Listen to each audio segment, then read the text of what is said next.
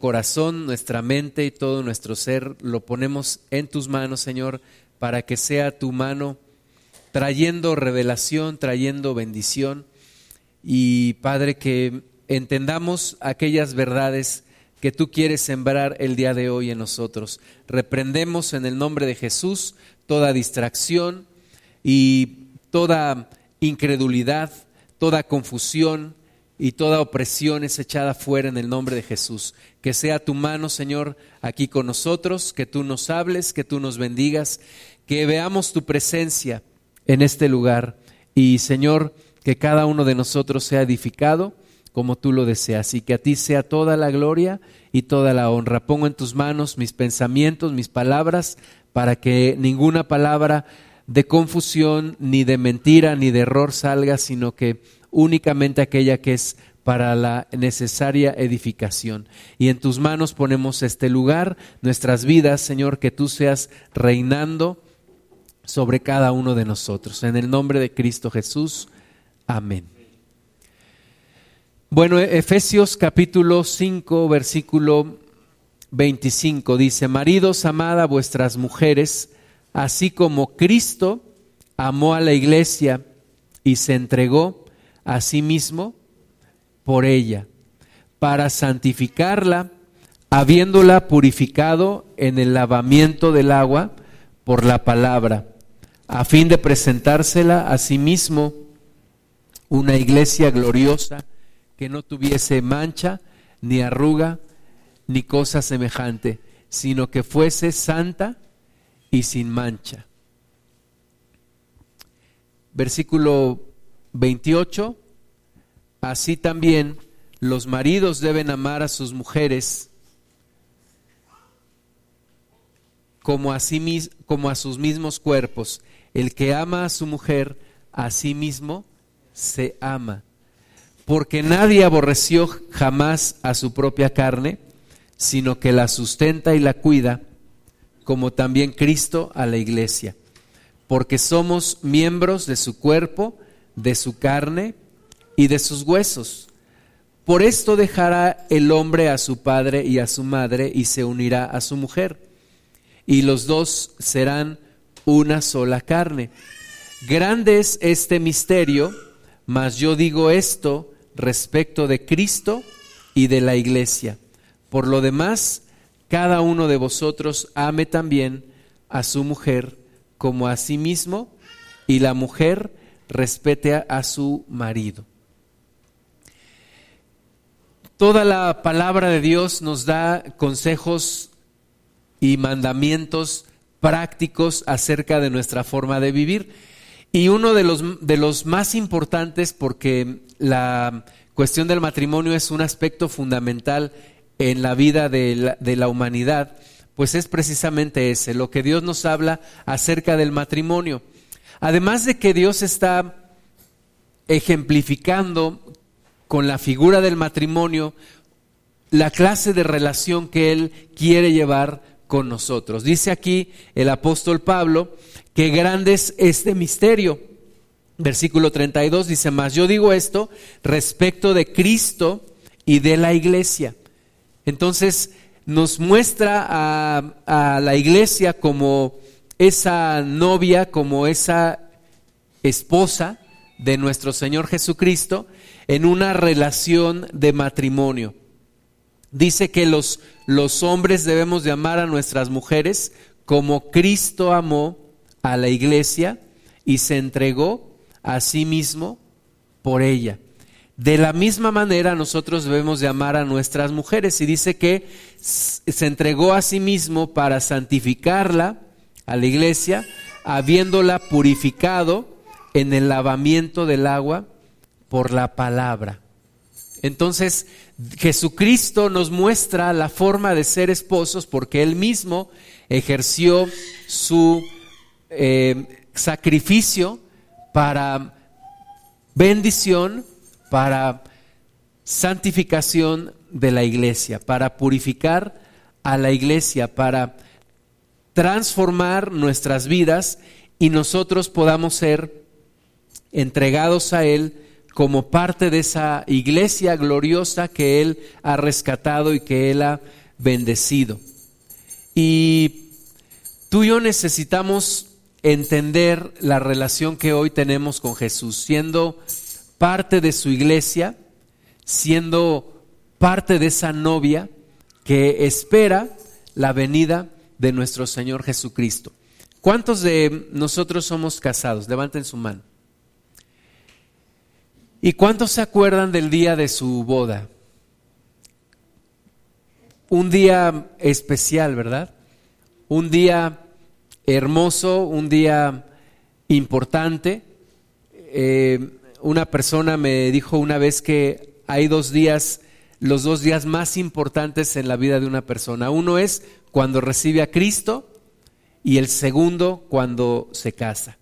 Y yo creo que son dos días muy importantes y el tiempo en el que decidimos casarnos es una decisión fundamental, es una decisión que cambia nuestra vida y que desafortunadamente en la actualidad las personas no honran ese pacto, no viven de acuerdo a esa bendición, de acuerdo a, esa promesa cuando se entregaron en matrimonio.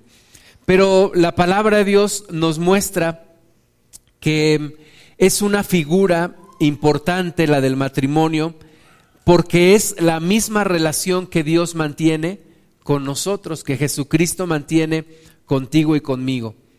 Yo me acuerdo de, ese día de, de, mi boda, pues un día especial, me acuerdo que íbamos, yo iba dirigiéndome al, a la casa de oración, al templo, para casarnos y me acuerdo que yo iba en un taxi y de repente me emparejé con un carro que iba al lado y allí iba mi esposa y pero ella iba cubierta así para que no la viera. Pero cuando la vi ahí en la, en la congregación, iba subiendo las escaleras, yo dije, wow, este es el momento, este es un hermoso momento que Dios me está regalando. Y pues todos los preparativos y ese día y fue algo muy especial y es algo muy especial. La boda de una persona es, es algo que debe de disfrutarse. Me acuerdo que el pastor nos decía, disfruten de su boda, no se fijen en los demás, disfruten ustedes, diseñen como lo quieren ustedes y disfrútenlo. Ya después, pues mi esposa dice, yo si me volviera a casar contigo otra vez, cambiaría esto y esto y esto, ¿no? Me dijo, ahora para los 25 años. Entonces, primero Dios, en cinco años vamos a rediseñar nuestra boda. Pero es un momento memorable, es un momento importante, es un momento especial. Y quiero decirte que de la misma manera, los que tenemos la experiencia y la bendición de habernos casado, y los que no, pues ya se lo imaginarán también y podrán casarse y entregar su vida a Cristo, esa boda espiritual que se da con el Señor Jesús es algo especial, es lo más importante en la vida de una persona. Lo más importante en la vida de una persona es esa decisión de entregarse a Cristo y de pasar a ser parte del cuerpo de Dios, parte del cuerpo de Cristo y parte de la novia de Jesús. Jesús vino a esta tierra para buscar una novia. Jesús vino a esta tierra, a este mundo, para buscar una esposa. ¿Verdad? Es, es hermoso, por ejemplo, leer la historia de Isaac, cuando su padre Abraham manda a su criado, a su criado de más, mm, de más confianza, lo manda a la tierra de, eh, de sus antepasados para que allí busque a una persona, a una esposa para su hijo. Y Dios Padre ha enviado a Jesús mismo a esta tierra para buscar una esposa para su hijo. Jesús ha venido aquí para buscar esposa. ¿Y qué crees? Que nos ha buscado a ti y a mí. Y ahora somos tú y yo parte de esa iglesia que Él se quiere presentar a sí mismo, dice el versículo 27, como una iglesia gloriosa que no tenga mancha ni arruga, ni cosa semejante, sino que sea santa y sin mancha. Es un tiempo, el tiempo que estamos viviendo ahora es un tiempo de preparación para que tú y yo seamos esa esposa, esa iglesia gloriosa que no tenga mancha, ni arruga, ni cosa semejante. Es el tiempo de preparación de la iglesia para convertirnos en esa mujer, espiritualmente hablando, en esa novia, en esa esposa del Cordero de Dios. Déjame hablarte un poquito de cómo era una, una boda en los tiempos de Jesús, una boda en los tiempos eh, y en la cultura en la cual Jesús vivió. Y cuando una niña cumplía 12 años, tenía la edad para casarse, de acuerdo a, a la cultura judía en ese tiempo. Así que cuando una niña cumplía 12 años, alguna persona, algún hombre, podía fijarse en esa, en esa niña que ahora era considerada una mujer. Y cuando esta persona lo decidía, iba a la casa del padre de esa, de esa mujer para pedirla y desposarse con ella.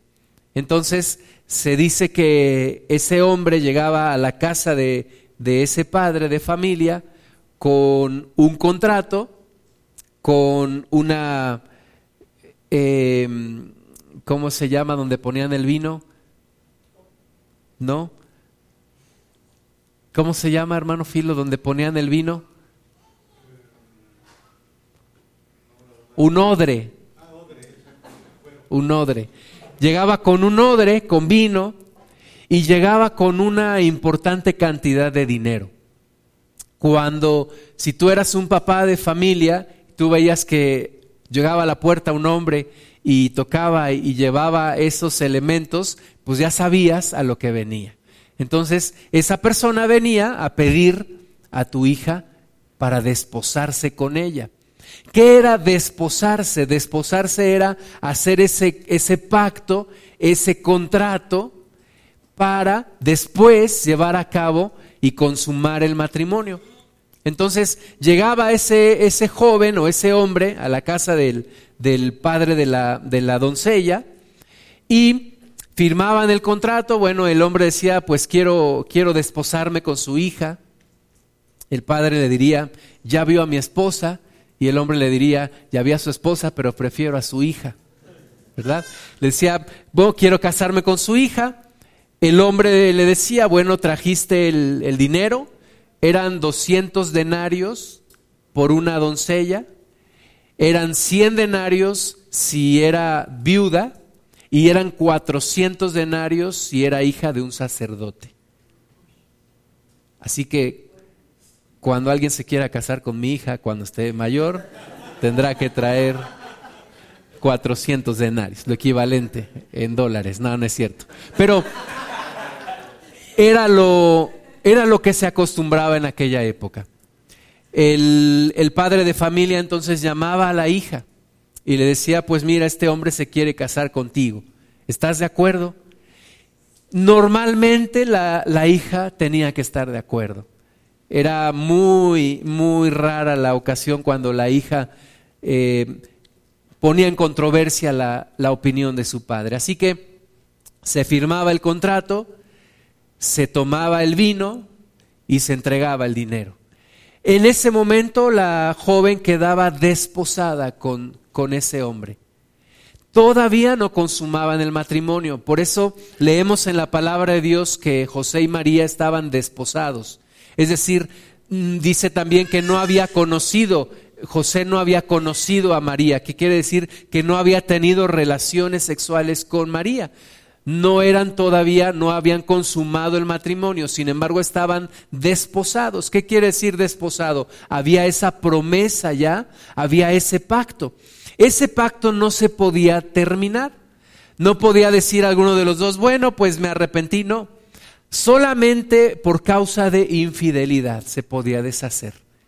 Si se comprobaba que alguno de los dos era infiel, entonces, como, como dijo el Señor Jesús, Moisés daba esa opción de repudiar o de deshacer el pacto.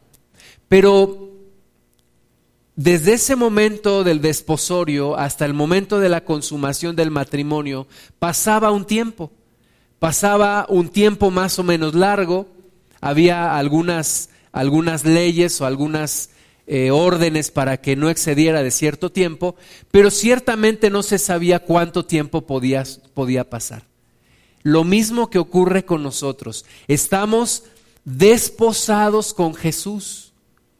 Todavía no se consuma el matrimonio, pero estamos desposados con el Señor Jesús.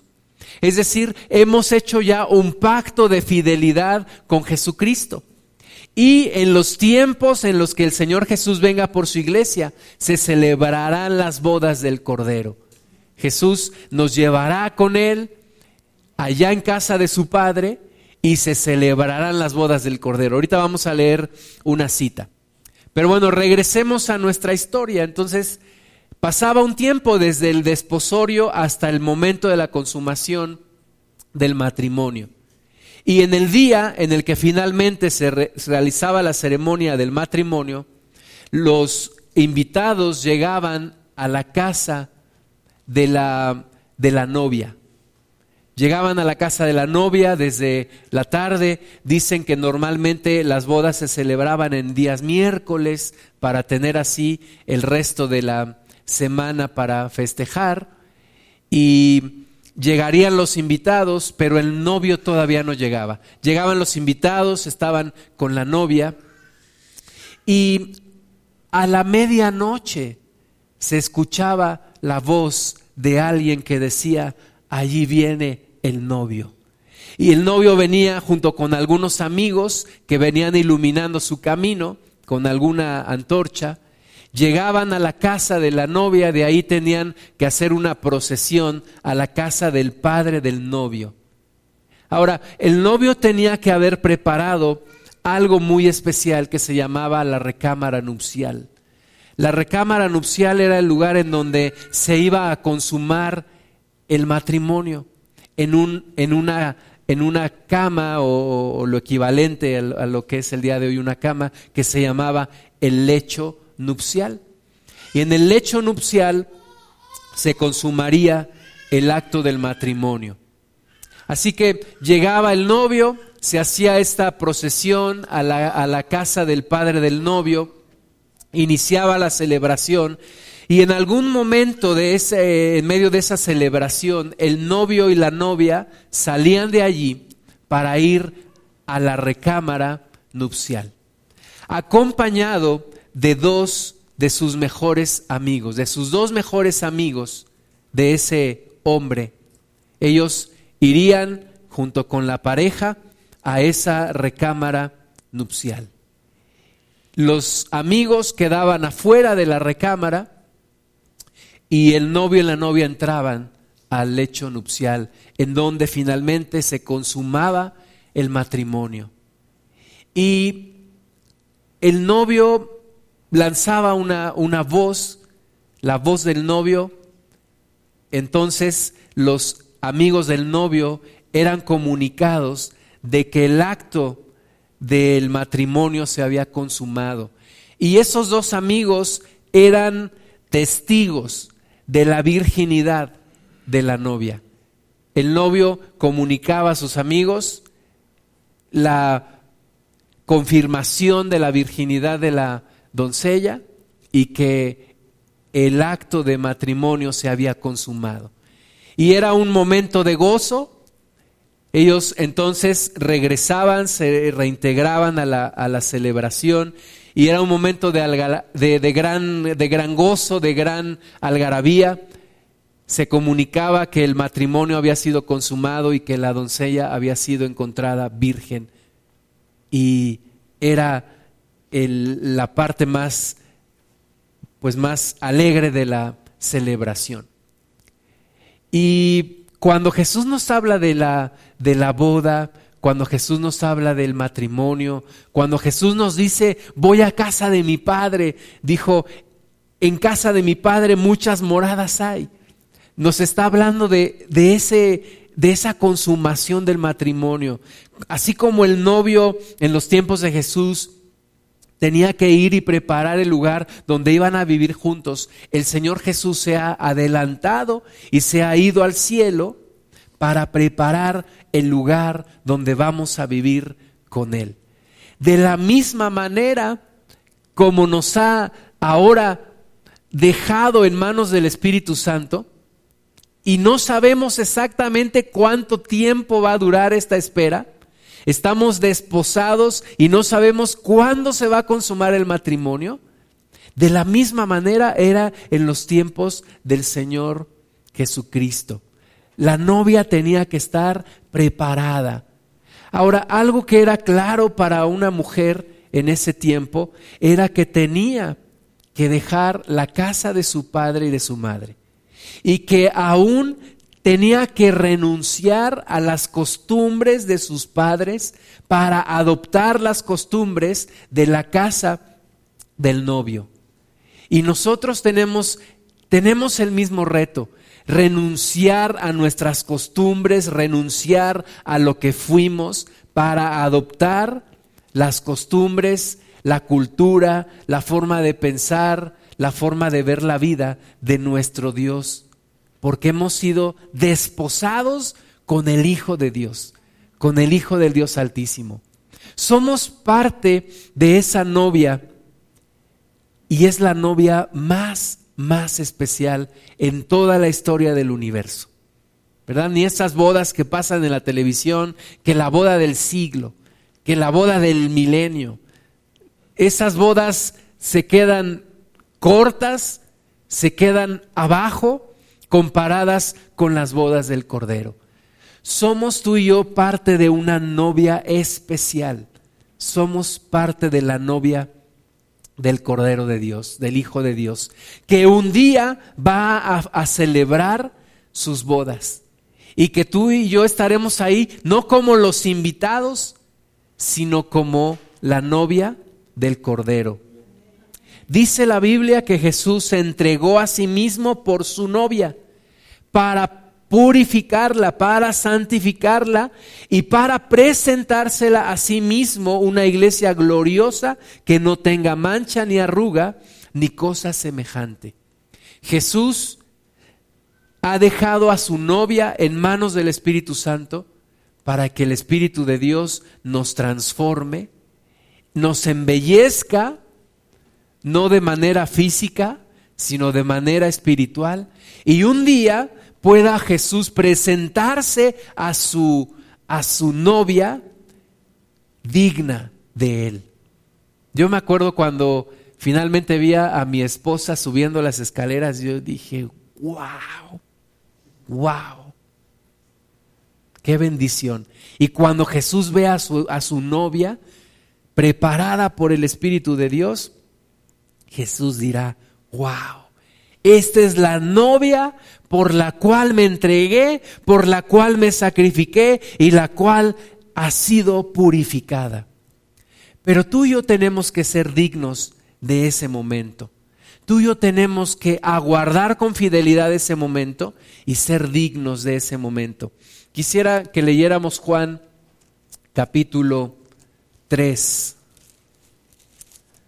Juan capítulo 3, versículo 22. Juan 3, 22. Están preguntándole a Juan el Bautista quién es él.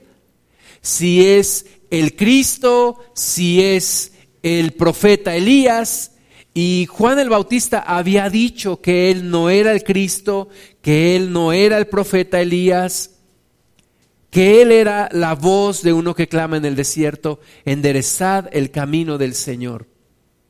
Y aquí en Juan 3:22 dice, después de esto vino Jesús con sus discípulos a la tierra de Judea y estuvo ahí con ellos y bautizaba.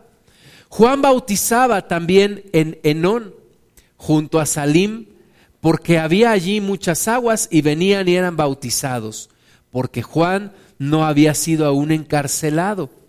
Entonces hubo discusión entre los discípulos de Juan y los discípulos acerca de la purificación.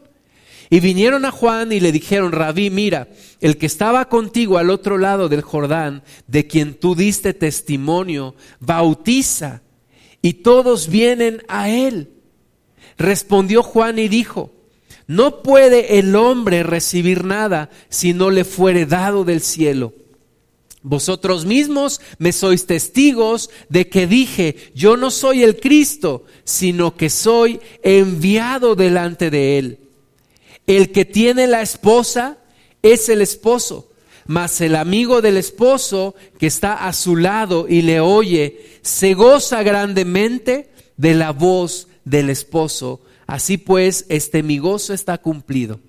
Juan el Bautista presenció el encuentro de Jesús con su desposada.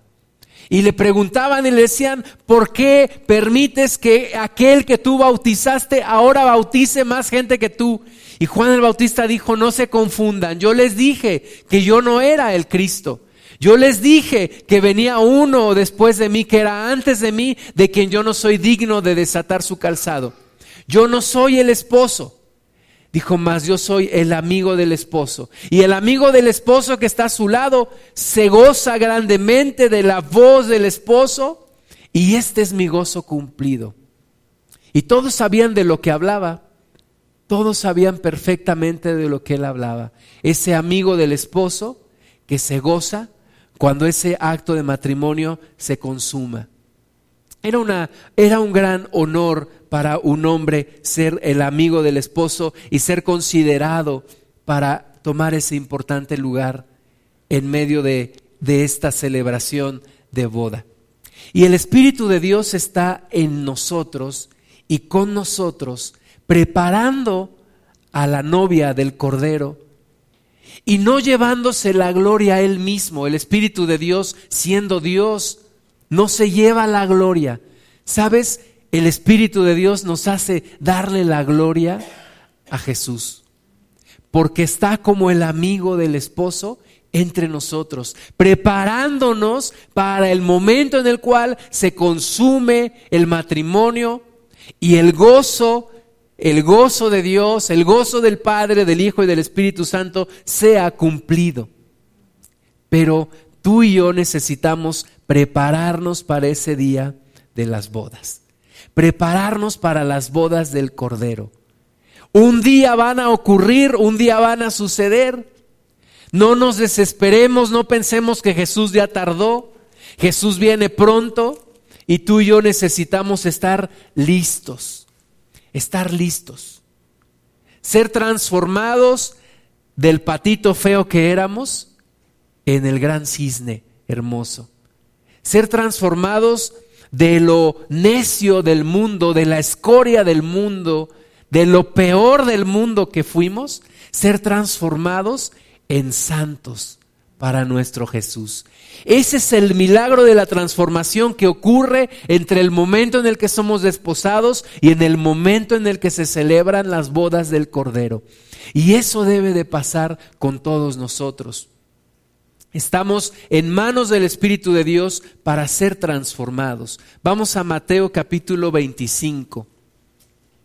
Mateo 25, 1. Dice, entonces el reino de los cielos será semejante a diez vírgenes que tomando sus lámparas salieron a recibir al esposo. Cinco de ellas eran prudentes y cinco insensatas. Las insensatas, tomando sus lámparas, no tomaron consigo aceite, mas las prudentes tomaron aceite en sus vasijas juntamente con sus lámparas. Y tardándose el esposo, cabecearon todas y se durmieron. Como te decía hace un momento, en esas bodas, en aquellos tiempos, nadie sabía a qué hora llegaría el esposo, tardaría. Y tenían que estar preparados. La novia tenía que estar preparada. En esta parábola dice que las, las diez vírgenes, cinco prudentes, cinco insensatas, estaban esperando al esposo, pero tardándose el esposo, cabecearon y todas se durmieron. Las cinco prudentes y las cinco insensatas, todas cayeron rendidas. Pero la diferencia es que cinco de ellas estaban preparadas y cinco no estaban preparadas. Versículo 6. A la medianoche se oyó un clamor. Aquí viene el esposo. Salid a recibirle. Aquí viene el esposo. Salid a recibirle. Entonces todas aquellas vírgenes se levantaron y arreglaron sus lámparas. Y las insensatas dijeron a las prudentes, dadnos de vuestro aceite porque nuestras lámparas se apagan.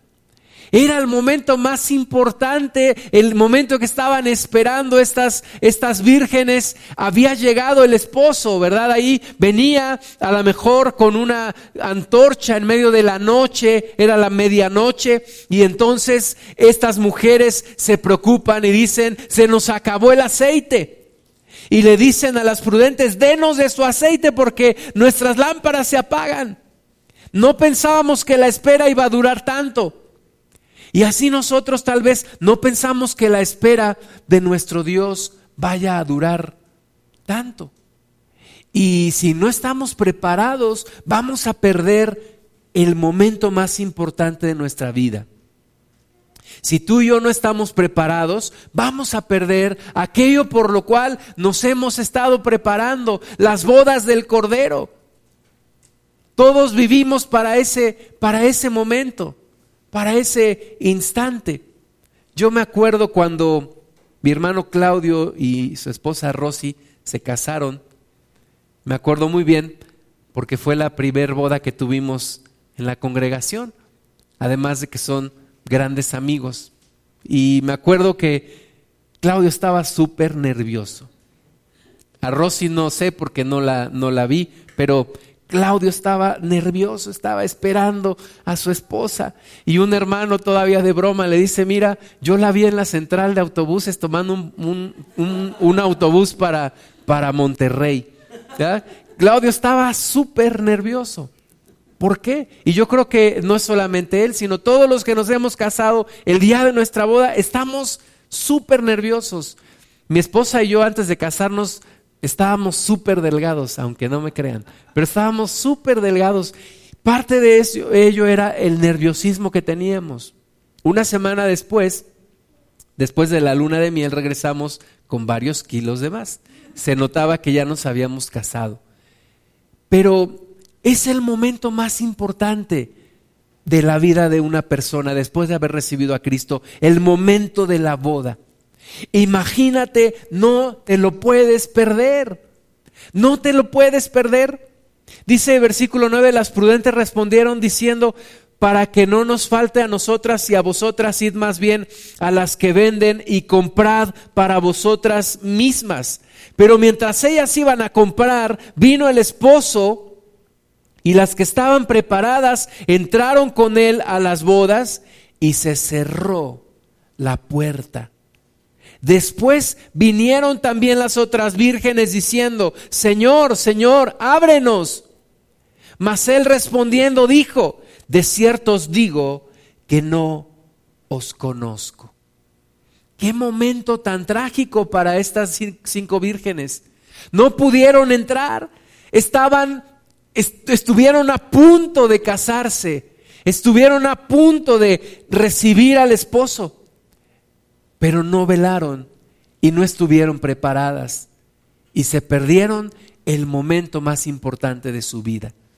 Y tú y yo no podemos perder esta gran bendición de casarnos con Jesús, de encontrarnos con el Señor en las bodas del Cordero. No podemos descuidar nuestra vida de tal manera que no alcancemos a llegar. Necesitamos proveernos del aceite, necesitamos guardarnos en fidelidad para el Señor. Una, una mujer, una doncella que no era guardada en virginidad, era apedreada, dice la Biblia. Era la ley, era apedreada. De acuerdo a la ley, aquella mujer que no era encontrada virgen en su matrimonio era apedreada. De ahí la importancia de los amigos del novio de testificar que la mujer había sido encontrada virgen. Y tú y yo, si no somos hallados vírgenes espiritualmente para esas bodas, no podremos estar allí. Si no somos encontrados fieles delante del Señor, si fornicamos espiritualmente antes de llegar a esa boda, tú y yo no podremos ser parte de la novia. Tenemos que guardarnos en nuestro Señor, tenemos que guardarnos en fidelidad para nuestro Cristo. Vamos a ver Apocalipsis 19. ¿verdad? Por eso dice también la palabra de Dios que cuando José se dio cuenta de que María estaba embarazada, dice la Biblia que la quiso abandonar secretamente. ¿Por qué? Porque si él lo decía, si él lo comunicaba, María iba a ser apedreada por estar embarazada antes de la consumación del matrimonio. Y de ahí la importancia del ángel que se presenta delante de José y le dice, no, José, no temas, María está esperando un ser que fue concebido por el Espíritu Santo.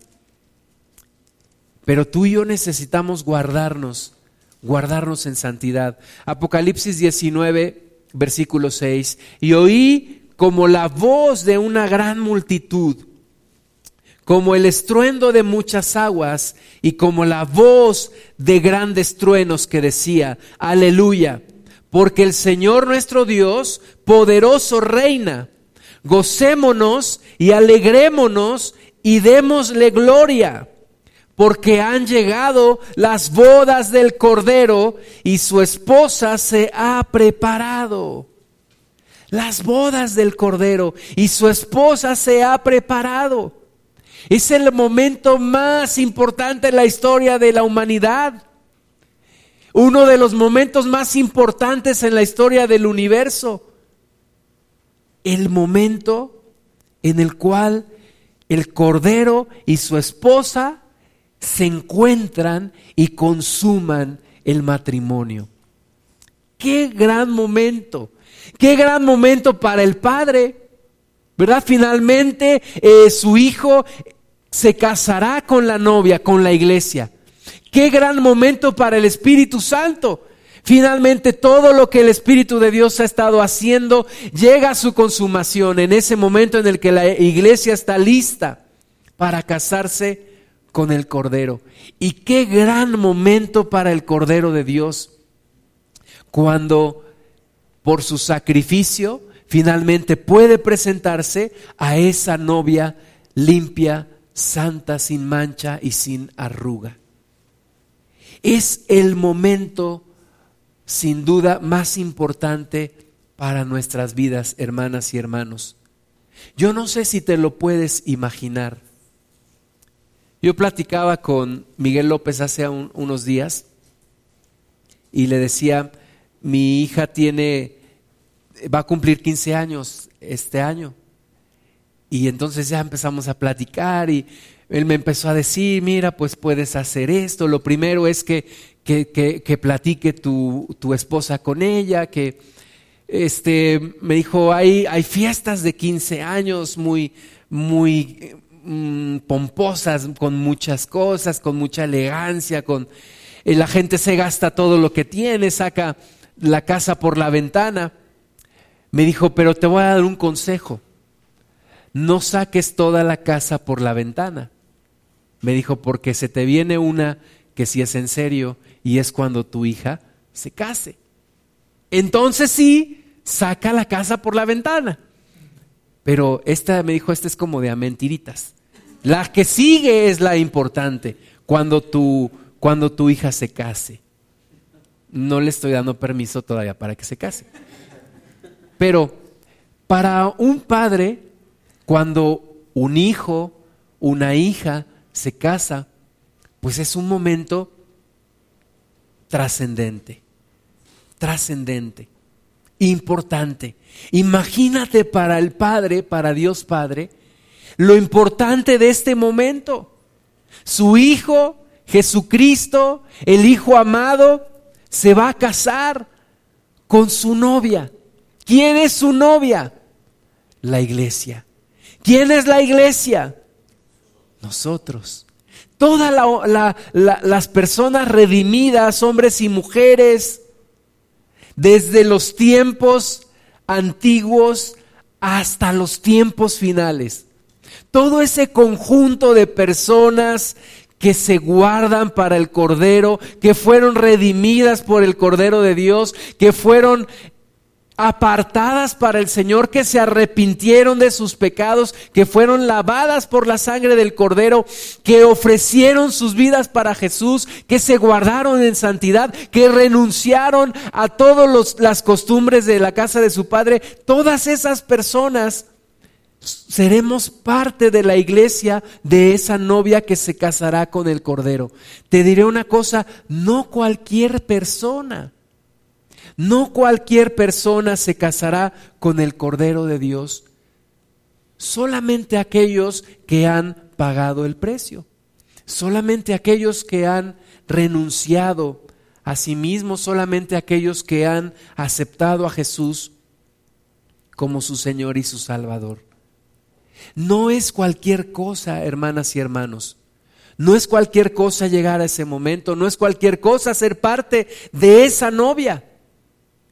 Requiere sacrificio, requiere fidelidad, requiere decisión, requiere constancia, requiere estar alertas para poder llegar a ese momento. Dice el versículo 8, y a ella se le ha concedido que se vista de lino fino, limpio y resplandeciente, porque el lino fino es las acciones justas de los santos. Las acciones justas de los santos. Es todo lo que tú y yo sacrificamos, cambiamos, ofrecemos para Jesús, para poder llegar a ese momento tan importante en nuestra vida, las bodas del Cordero. Las bodas del Cordero se celebrarán un día. Aunque la gente se burle, aunque la gente lo dude, Jesucristo regresará un día en poder y gran gloria. Y todo ojo le verá. Y recogerá su iglesia y se celebrarán las bodas del Cordero. Cantares 8:6 dice Ponme como un sello sobre tu corazón y como una marca sobre tu brazo, porque fuerte es como la muerte el amor y duros como el Seol los celos. Sus brasas, brasas de fuego, fuerte llama. Y dice que si diere un hombre en el siguiente versículo, todos sus bienes, a cambio de este amor sería menospreciado.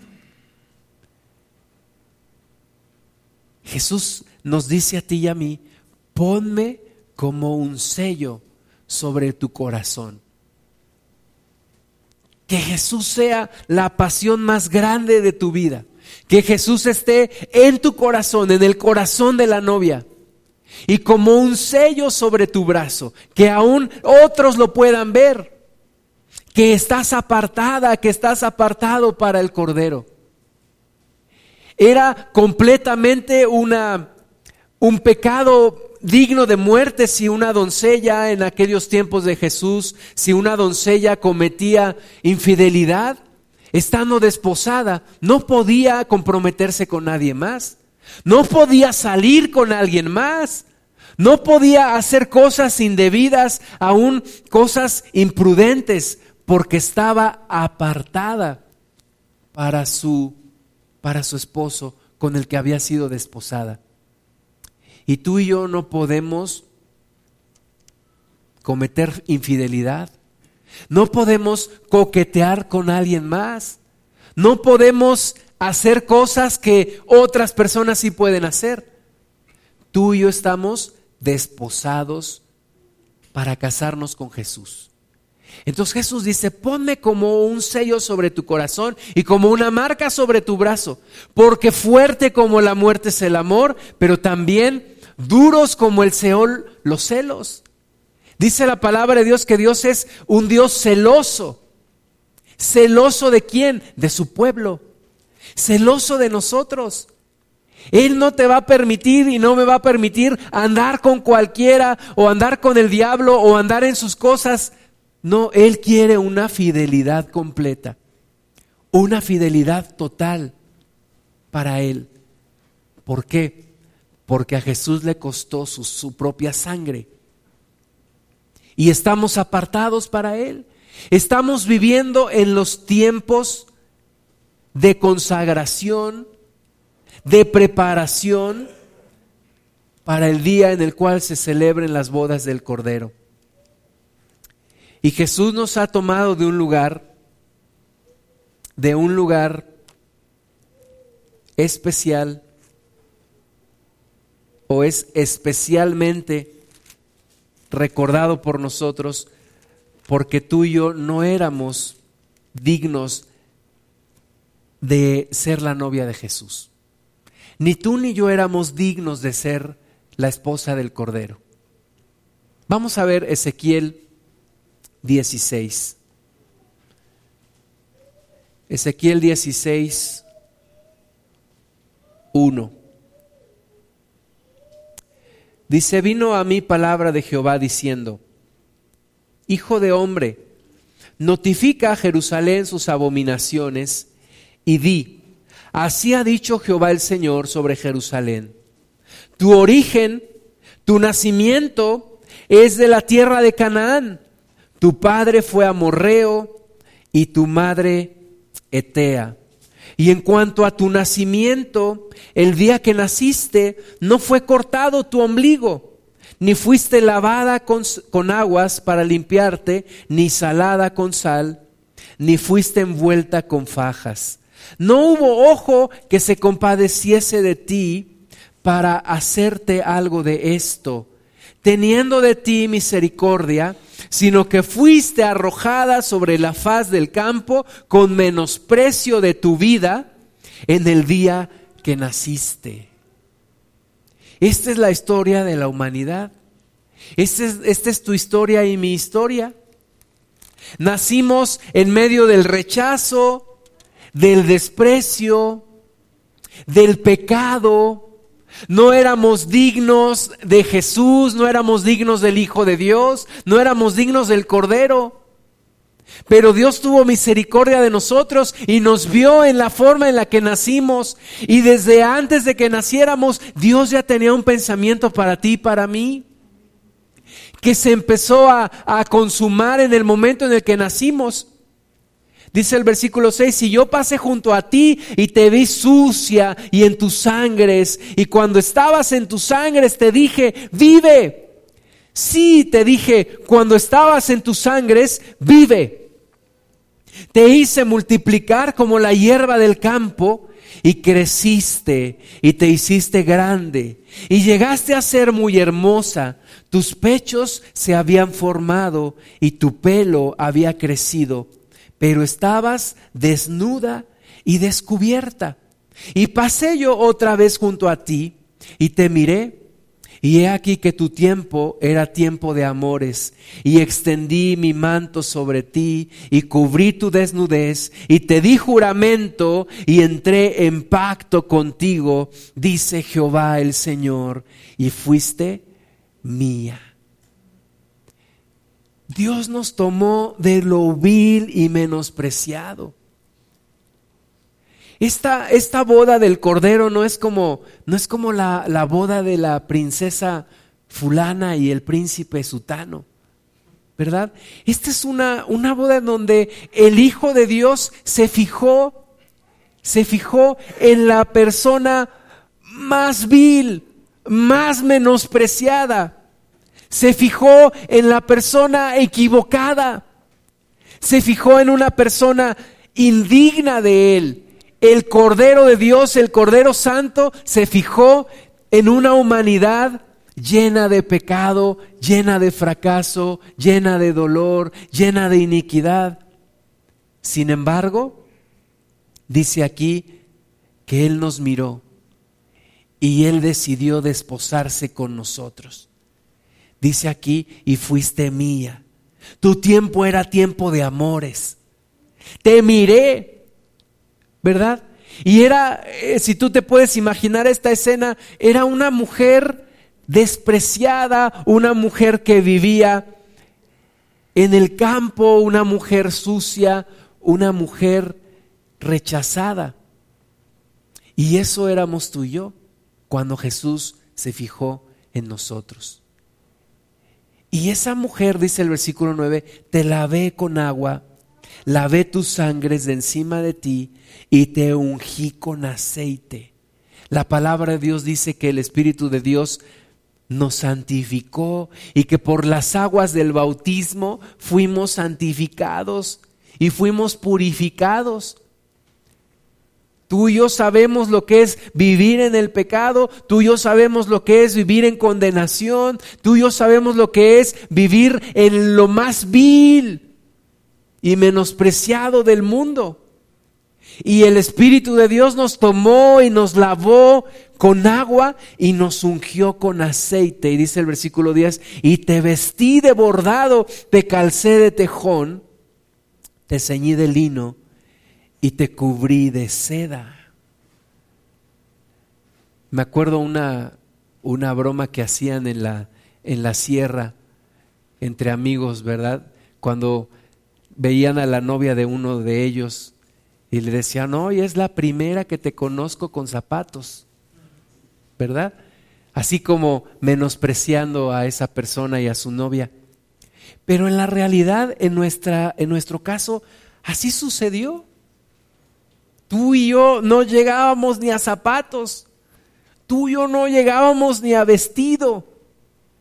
Tú y yo andábamos sucios. Imagínate una, una persona indigente, de esas personas que no te atreves a acercarte. Pues así, espiritualmente, así estábamos tú y yo, sucios. El pecado estaba impregnado en nuestras vidas. Una mujer que estaba en tiempos de amores, pero que estaba llena de sangre, de suciedad, y que Dios toma y nos lava con las aguas del bautismo y nos unge con el aceite del Espíritu Santo. Y nos viste de bordado y nos calza de tejón y nos, y nos ciñe de lino y nos cubre de seda. Versículo 11, te atavié con adornos y puse brazaletas en tus brazos y collar en tu cuello Puse joyas en tu nariz y zarcillos en tus orejas y una hermosa diadema en tu cabeza. Así fuiste adornada de oro y de plata, y tu vestido era de lino fino, seda y bordado comiste, flor de harina de trigo, miel y aceite, y fuiste hermoseada en extremo, prosperaste hasta llegar a reinar y salió tu renombre entre las naciones a causa de tu hermosura, porque era perfecta. A causa de mi hermosura que yo puse sobre ti, dice Jehová el Señor. Todo esto Dios lo hizo en nosotros. Nos vistió, nos calzó, nos puso adornos, joyas yo no sé si, si, te, si te pasa a ti, si te das cuenta de cómo eras antes y cómo eres después de Cristo. Yo veo fotos de, de cómo era antes y cómo después, y además de los kilos de más que veo, pero digo, yo no era la misma persona. No soy la misma persona. Dios me transformó. Dios me cambió. Dios nos transformó a todos nosotros, mis hermanos, pero hay un riesgo. Versículo 15. Pero confiaste en tu hermosura y te prostituiste a causa de tu renombre. y derramaste tus fornicaciones a cuantos pasaron. Suya eras. Y tomaste de tus vestidos y te hiciste diversos lugares altos y fornicaste sobre ellos. Cosa semejante nunca había sucedido, ni sucederá más. Qué pena cuando una persona es transformada por Dios y, de ser una persona que todo mundo rechazaba, ¿verdad? Ahora eres una persona que da luz, eres una persona diferente, eres una persona que transmite esa luz de Dios. Pero qué pena cuando usas eso para fornicar espiritualmente, para irte detrás de otros dioses. Cuando te empieza a ir bien en la vida, empiezas a tener prosperidad, empiezas a tener una familia y entonces te olvidas de tu Dios y empiezas a ir detrás de dioses ajenos. Qué tristeza, dice Dios, porque Él es el que te transformó, Él es el que te él es el que te cambió, Él es el que te vistió, el que te calzó, el que te puso los adornos, el que te hizo libre. Y ya cuando estás bien, se te olvida quién hizo eso y se te olvida de dónde saliste y empiezas a serle infiel a Dios. Y dice aquí el Señor, eso nunca había sucedido antes ni sucederá más. Tomaste, versículo 17, asimismo tus hermosas alhajas de oro y de plata que yo te había dado, y te hiciste imágenes de hombre y fornicaste con ellas. Y tomaste tus vestidos de diversos colores y las cubriste, y mi aceite y mi incienso pusiste delante de ellas. Mi pan también que yo te había dado, la flor de la harina, el aceite y la miel con que yo te mantuve pusiste delante de ellas para olor agradable, y fue así, dice Jehová el Señor. Además de esto, tomaste tus hijos y tus hijas que habías dado a luz para mí y los sacrificaste a ellas para que fuesen consumidos. ¿Era poca cosa tus fornicaciones para que degollases también a mis hijos y las ofrecieras a aquellas imágenes como ofrenda que el fuego consumía? Y con todas tus abominaciones y tus fornicaciones no te has acordado de los días de tu juventud, cuando estabas desnuda y descubierta, cuando estabas envuelta en tu sangre y sucedió que después de toda tu maldad, ay, ay de ti, dice Jehová el Señor, te edificaste lugares altos y te hiciste altar en todas las plazas, en toda cabeza de camino edificaste lugar alto e hiciste abominable tu hermosura y te ofreciste a cuantos pasaban y multiplicaste tus fornicaciones y fornicaste con los hijos de Egipto, tus vecinos, gruesos de carnes, y aumentaste tus fornicaciones para enojarme. Hay un riesgo después de que Dios se desposa con nosotros y el riesgo es que caigamos en fornicación. El riesgo es que no nos guardemos para el Señor. El riesgo es que nos vayamos en pos de dioses ajenos. El riesgo es que nos vendamos al mejor postor. El riesgo es que nos entreguemos, que entreguemos nuestra adoración, nuestro amor, ese lugar especial que solamente Dios debe de tener, que se lo entreguemos a cualquier otro. Llámese dinero, llámese riqueza, llámese fama, llámense hombres o mujeres. Y Dios no tolera ese tipo de infidelidad en nuestras vidas. Dios quiere que nos guardemos para Él. Dios quiere que nos apartemos completamente para Él. Necesitamos tú y yo reflexionar en qué áreas de nuestra vida estamos fallándole al Señor. En qué áreas de nuestra vida le hemos quitado el lugar que solamente Él puede tener.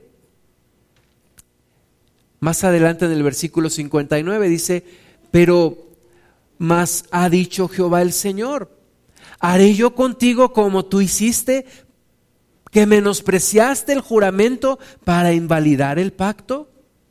Antes yo tendré memoria de mi pacto que concerté contigo en los días de tu juventud y estableceré contigo un pacto sempiterno.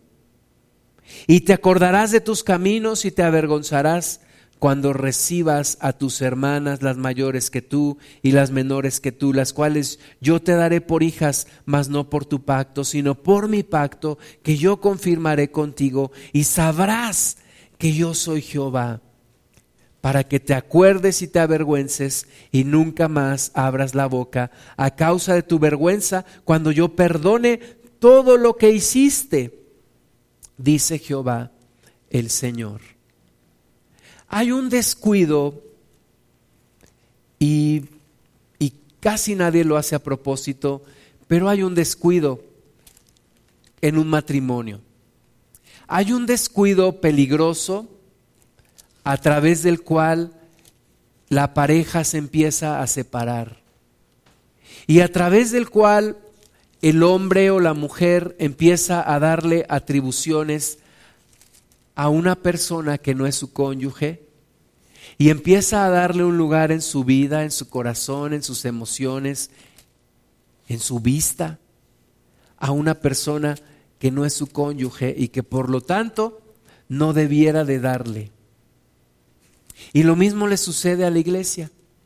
Hay un descuido que nos va alejando del Señor, que va haciendo que el fuego de nuestro amor hacia Él se vaya apagando, se vaya consumiendo, y que le empecemos a dar el lugar a otras personas o a otras situaciones, el lugar que solamente le debíamos de dar a Dios. Y ahí es cuando el Señor trata con nosotros, porque Él exige una fidelidad total. Oseas se casó con una mujer infiel. Oseas fue llamado por Dios y Dios le dijo, ve y tómate una mujer fornicaria con hijos de fornicación y cásate con ella. Y lo hizo así. Y dice la Biblia también que después Dios mandó a Oseas y le dijo, ve y ama a una mujer adúltera y cómprala y cómprala para que solamente esté contigo.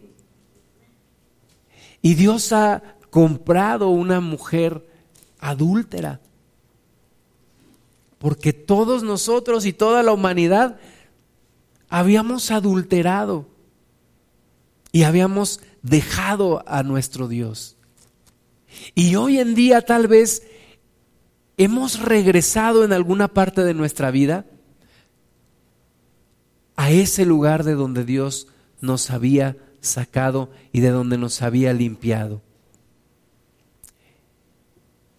Y Dios dice en Oseas 2.14, pero he aquí, yo la atraeré y la llevaré al desierto y hablaré a su corazón. Cuando nos hemos alejado del Señor, cuando nos hemos ido detrás de, de, otras cosas, en nuestros afanes, en nuestras preocupaciones, en nuestros deleites, en nuestros placeres, Dios dice, no, te voy a llevar al desierto. Y es cuando vienen las situaciones en nuestras vidas que decimos, ¿por qué me está pasando todo esto? ¿Por qué nada me sale bien? Y no sabemos que Dios nos está llevando al desierto. ¿Por qué? Porque allí quiere hablar con nosotros. En una situación en donde regresemos nuestro amor especial, nuestro amor apasionado, se lo quitemos a todos los demás y a todas las demás circunstancias y se lo entreguemos a Él. Y Dios hace una promesa hermosa en Oseas 2.19, y te desposaré conmigo para siempre. Te desposaré conmigo en justicia, juicio, benignidad y misericordia. Y te desposaré conmigo en fidelidad y conocerás a Jehová. Dios quiere desposarse contigo. Dios quiere apartarte para Él. Que tú digas, soy de Él. Y Él diga, eres mío o eres mía. Versículo 21, en aquel tiempo responderé, dice Jehová, yo responderé a los cielos y ellos responderán a la tierra, y la tierra responderá al trigo y el vino al aceite, y ellos responderán a Jezreel. Y la sembraré para mí en la tierra, y tendré misericordia de lo Ruama, y diré a Loami, tú eres mi pueblo, y él dirá, Dios mío. Vamos a ponernos de pie, vamos a orar. Hay un amor en, en, nosotros que Dios quiere avivar y es el amor por Él. El amor de, de la esposa hacia el esposo. El amor de la novia hacia el novio. El amor de la iglesia que por algún descuido se ha ido apagando. Vamos a ponernos de pie y vamos a orar, vamos a cerrar nuestros ojos y vamos a pedirle al Espíritu Santo que nos prepare, que no nos dejes, Señor, que no nos dejes apartarnos de ese amor que prometimos, de esa fidelidad que prometimos a nuestro Jesús hemos sido desposados con el Cordero. Y tu palabra dice, Señor, que las arras de nuestra herencia es el Espíritu Santo. Nos has dado esas arras que testifican ese compromiso, ese pacto que tenemos contigo. Señor, perdónanos toda infidelidad, cuando le hemos dado lugar especial al dinero, a la familia, a los amigos, al trabajo, a nuestra propia seguridad, cuando hemos desconfiado de a dónde nos llevarás, cuando hemos desconfiado, Señor, de si habrá sido la decisión correcta el seguirte. Señor, perdónanos Perdónanos, Señor Jesús. Escudriña en tu corazón en qué área necesitas avivar tu amor por el Señor y entrégaselo. Entrégaselo, dile al Señor, yo quiero estar ese día en las bodas del Cordero. Yo quiero ser parte de la novia. Yo quiero ser parte de esa iglesia limpia, sin mancha y sin arruga yo quiero ser parte de la novia en ese día, en las bodas del Cordero, donde se diga, aleluya, el Señor nuestro Dios Todopoderoso reina. Y esa novia que será vestida de lino fino y resplandeciente. Señor, queremos estar allí. Padre, perdónanos cuando en nuestro corazón nos hemos hecho fríos, nos hemos hecho frívolos nos hemos hecho razonadores de todo y hemos escatimado, Señor. No queremos que el amor por ti disminuya, sino al contrario, crezca. En medio de estos tiempos difíciles, no queremos que nuestro amor se enfríe, sino al contrario, que nuestro amor crezca por ti, Señor. Enamóranos más de ti, Señor enamóranos más de ti, Jesús. Acércanos de nuevo a ti y regresemos al primer amor. Regresemos a ese primer amor, Señor, en el nombre de Jesús. Vamos a estar en comunión con el